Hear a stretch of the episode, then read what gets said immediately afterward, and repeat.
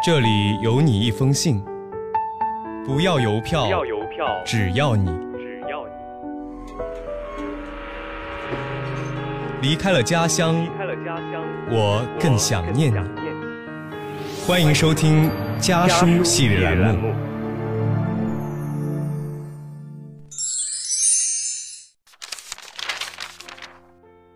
大家好，我是老翟，来自四川成都。我在南京大学，距离我的家乡一千五百公里。这是我写给爸妈的信。妈，昨晚微信视频的时候，你突然发现我的头发已经长到肩了，知道我打算留长发的念头，你一脸的如释重负，好像我留了长发就立马脱单。好解了你心中的结。事情就怕细想，掐指一算，我短发的时间已经八年多了，中间也长长短短，反复多次，但大都还没到肩膀，就又被我剪掉。印象里有那么几次剪短的情景，让我无论如何都忘不掉。坐在座椅里，没戴眼镜，看着镜子里模糊的自己。感觉潇洒的让理发师剪短我头发的样子，很酷。第一次是刚上初一，跟风剪了当时流行的波波头，虽然理发师百般劝阻，还是坚定的一咬牙一闭眼，一剪刀剪短了自己及腰的长发。很不幸，其他女生剪完可爱到爆炸，我剪完像极了烈士刘胡兰。第二次是高二的冬天，前男友说他喜欢长发，结果没多久不欢而散。分手的那天晚上，我自己冲去理发店剪回了自己的假小子头。第三次是大一国庆，当时身边的人都有意无意地告诉我，到了大学，女生还是长发飘飘的好看。没有别的，心里就抱着我偏不的想法，又一次剪短了当时已经长到肩膀的头发。当时觉得剪短发的想法酷到没朋友，现在想想都能尴尬到原地爆炸几百响。先是对潮流的盲目跟从，别人乘上了适合的潮流变得可爱，我在后面大呼小喘追赶潮流的样子变得可笑。潮流就像南京的天气，变得比什么都快。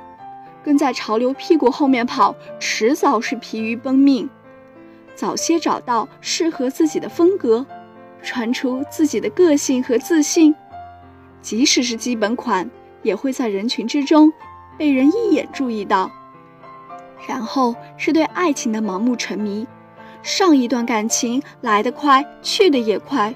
却让我在之后长久的冷静中思考：爱情或许不是因为你可爱才喜欢你，而是因为喜欢你才觉得你可爱。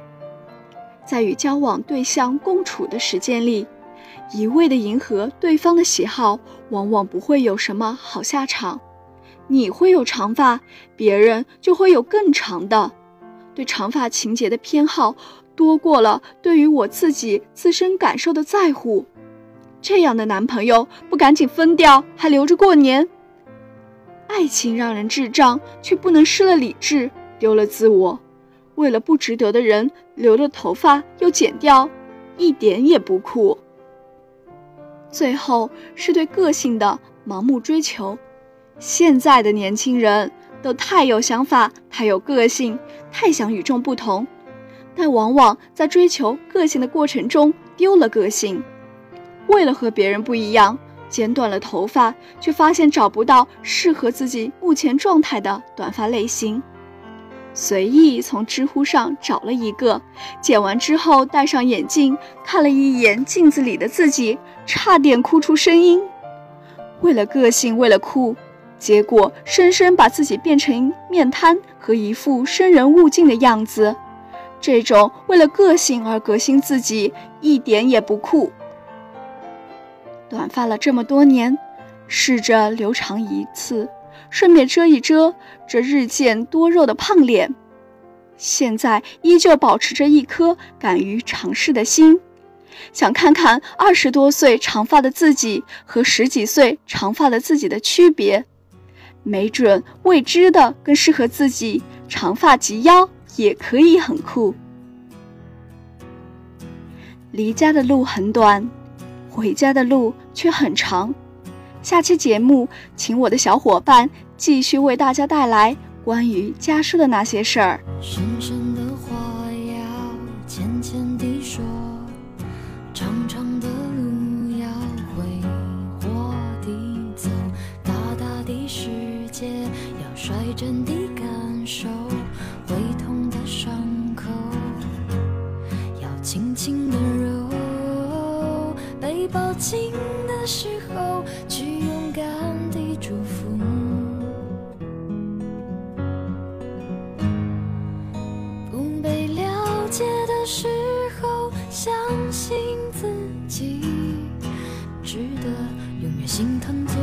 Tình